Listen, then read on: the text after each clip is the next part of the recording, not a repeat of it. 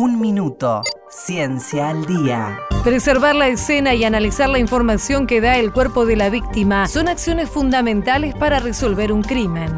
Ahora un software argentino se suma a las herramientas para la investigación de estos delitos. Genis fue desarrollado por la Fundación Sadowski, que depende del Ministerio de Ciencia y Tecnología. Ya está en marcha en Entre Ríos y ahora se suman Salta, La Pampa y Mendoza. Es el primer software de su tipo en América Latina y fue creado por científicos y programadores del país. La idea es permitir la implementación de bases de datos genéticos que puedan colaborar con la investigación judicial. El diseño estaba basado en tecnología de código abierto, por lo que puede actualizarse en forma permanente. Es el proyecto de desarrollo más importante en el campo de la bioinformática local. Esteban Feuerstein es el director ejecutivo de la Fundación Sadowski.